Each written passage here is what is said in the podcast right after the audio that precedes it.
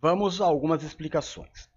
É, nós estamos vindo dos estudos dos livros das cartas de João, viemos do estudo da carta de Judas e agora estamos na ministração neste culto, dia 14 de março, da primeira carta de Pedro, e assim será nos domingos é, subsequentes. É, o que, que a gente precisa entender de diferente? O que, que as pessoas não entendem quando elas leem a Bíblia? É, é sempre, sempre o culto da manhã, eu sempre estou um pouco nervoso, né?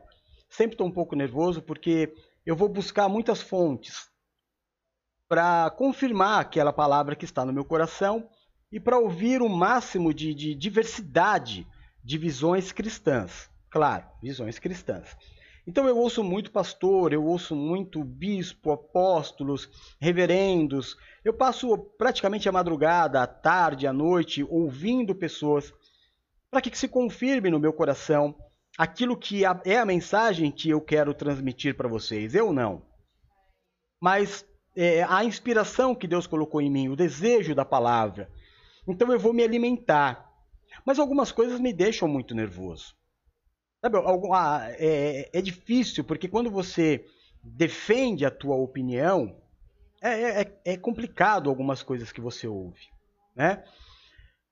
O que, que acontece com a Bíblia? A Bíblia é um livro, irmão. Se você conversar, é, o que, que acontece? Qual é o nosso problema? Qual é o nosso problema? O profeta Jeremias disse: O povo perece porque não conhece as Escrituras. E eu vou te explicar por que, que nós não conhecemos a Escritura. Você sabe que existem algumas pessoas aficionadas, por exemplo, pelo Harry Potter, não é? Que é um livro muito famoso, best-seller no mundo inteiro, que se tornou um filme também de muito sucesso é, no mundo todo. Muitas pessoas ou leram todos os livros, leem até hoje os livros do Harry Potter, e, e elas sabem os detalhes. Elas sabem o início, elas sabem o meio, elas sabem o fim, elas sabem as ramificações, não é? Agora a gente tem, é, me parece, né? Eu acho que eu assisti dois filmes do Harry Potter, os dois primeiros, depois eu não consegui assistir mais, não porque eu não gosto, acho até muito bacana, é o tipo de filme que eu gosto. Mas nunca mais assisti nenhum dos filmes do Harry Potter. Mas eu sei que me parece, pelo que eu ouvi, é, que o ator ficou adulto e já não pode mais interpretar. Não só ele, né? Todos os outros. Então agora eles estão fazendo as ramificações do filme Harry Potter. Então parece que tem animais fantásticos, algumas coisas. Me perdoa é, o pessoal da nerdologia, né? O pessoal que é, que é nerd domina muito o assunto. Eu não domino muito o assunto, sou só um apreciador. Mas eles conhecem a ramificação. Eles sabem que aquele, aquele filme é um filme da história do Harry Potter, mas que o Harry Potter não vai aparecer mas faz parte. Então eles conhecem as ramificações. O povo de Deus não conhece.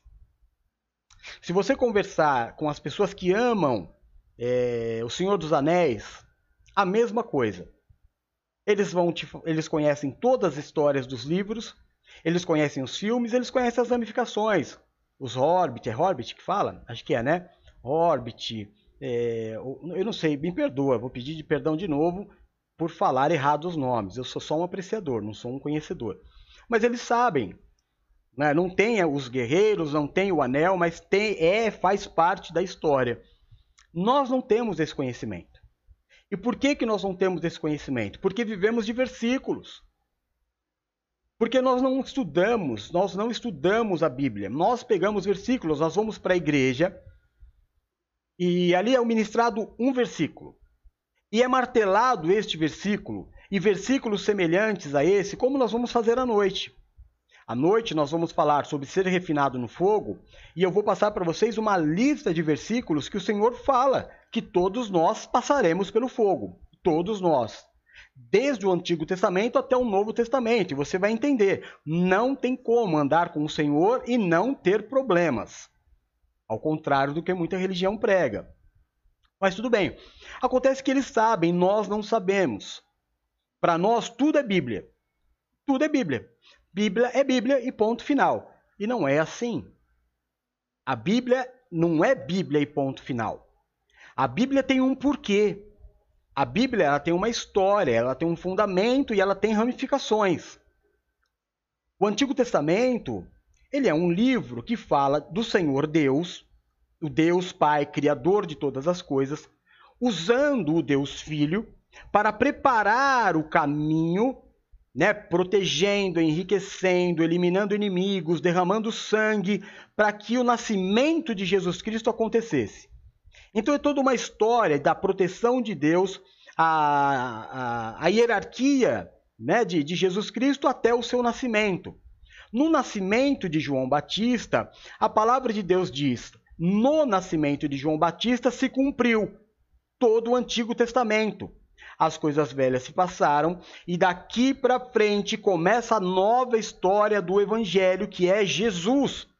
Então não é que se anula tudo o que passou, mas se você achar que Deus vai agir da mesma forma na tua vida hoje como agiu no Antigo Testamento, você está é, se enganando. Porque já não é mais este o propósito.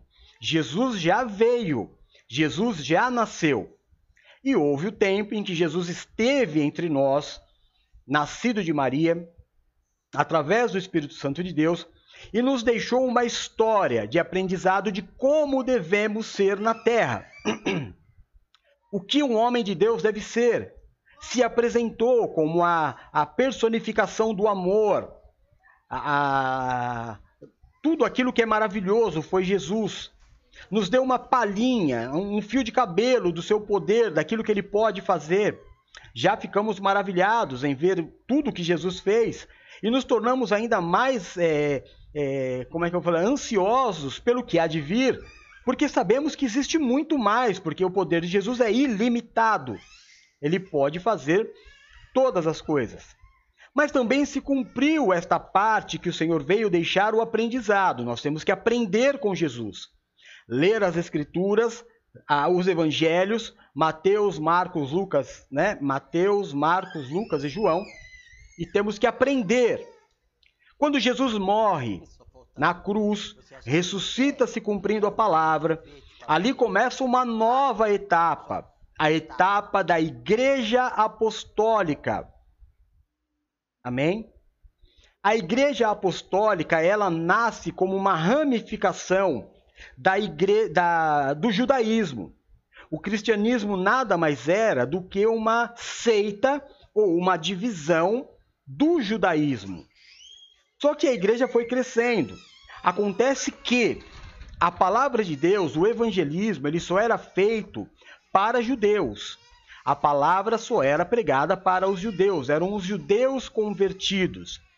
E especialista nisso estava o apóstolo Pedro que era um homem extremamente, como é que eu vou te falar?